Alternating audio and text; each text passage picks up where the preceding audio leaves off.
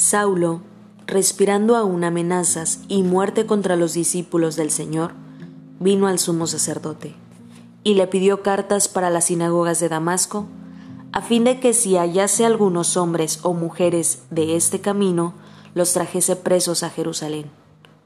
Mas yendo por el camino, aconteció que al llegar cerca de Damasco, repentinamente le rodeó un resplandor de luz del cielo, y cayendo en tierra, oyó una voz que le decía, Saulo, Saulo, ¿por qué me persigues? Él dijo, ¿quién eres, Señor? Y le dijo, Yo soy Jesús, a quien tú persigues. Dura cosa te es dar cosas contra el aguijón. Él, temblando y temeroso, dijo, Señor, ¿qué quieres que yo haga? Y el Señor le dijo, Levántate y entra en la ciudad, y se te dirá lo que debes hacer. Y los hombres que iban con Saulo se pararon atónitos oyendo a la verdad la voz, mas sin ver a nadie. Entonces Saulo se levantó de tierra, y abriendo los ojos no veía a nadie. Así que llevándole por la mano, le metieron en Damasco donde estuvo tres días sin ver y no comió ni bebió. Había entonces en Damasco un discípulo llamado Ananías, a quien el Señor dijo en visión, Ananías, y él respondió, Heme aquí, Señor.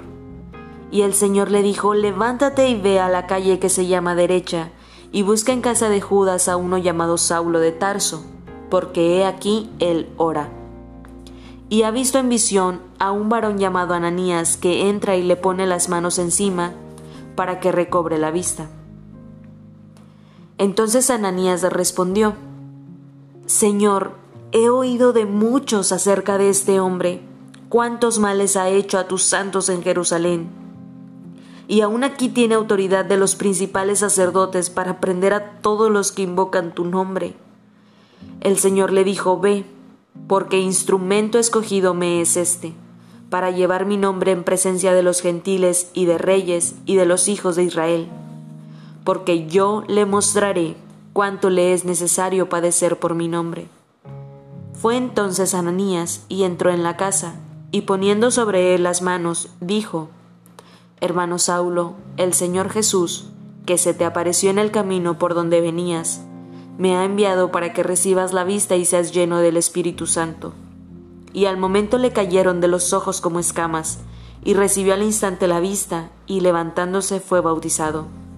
Y habiendo tomado alimento recobró fuerzas, y estuvo Saulo por algunos días con los discípulos que estaban en Damasco.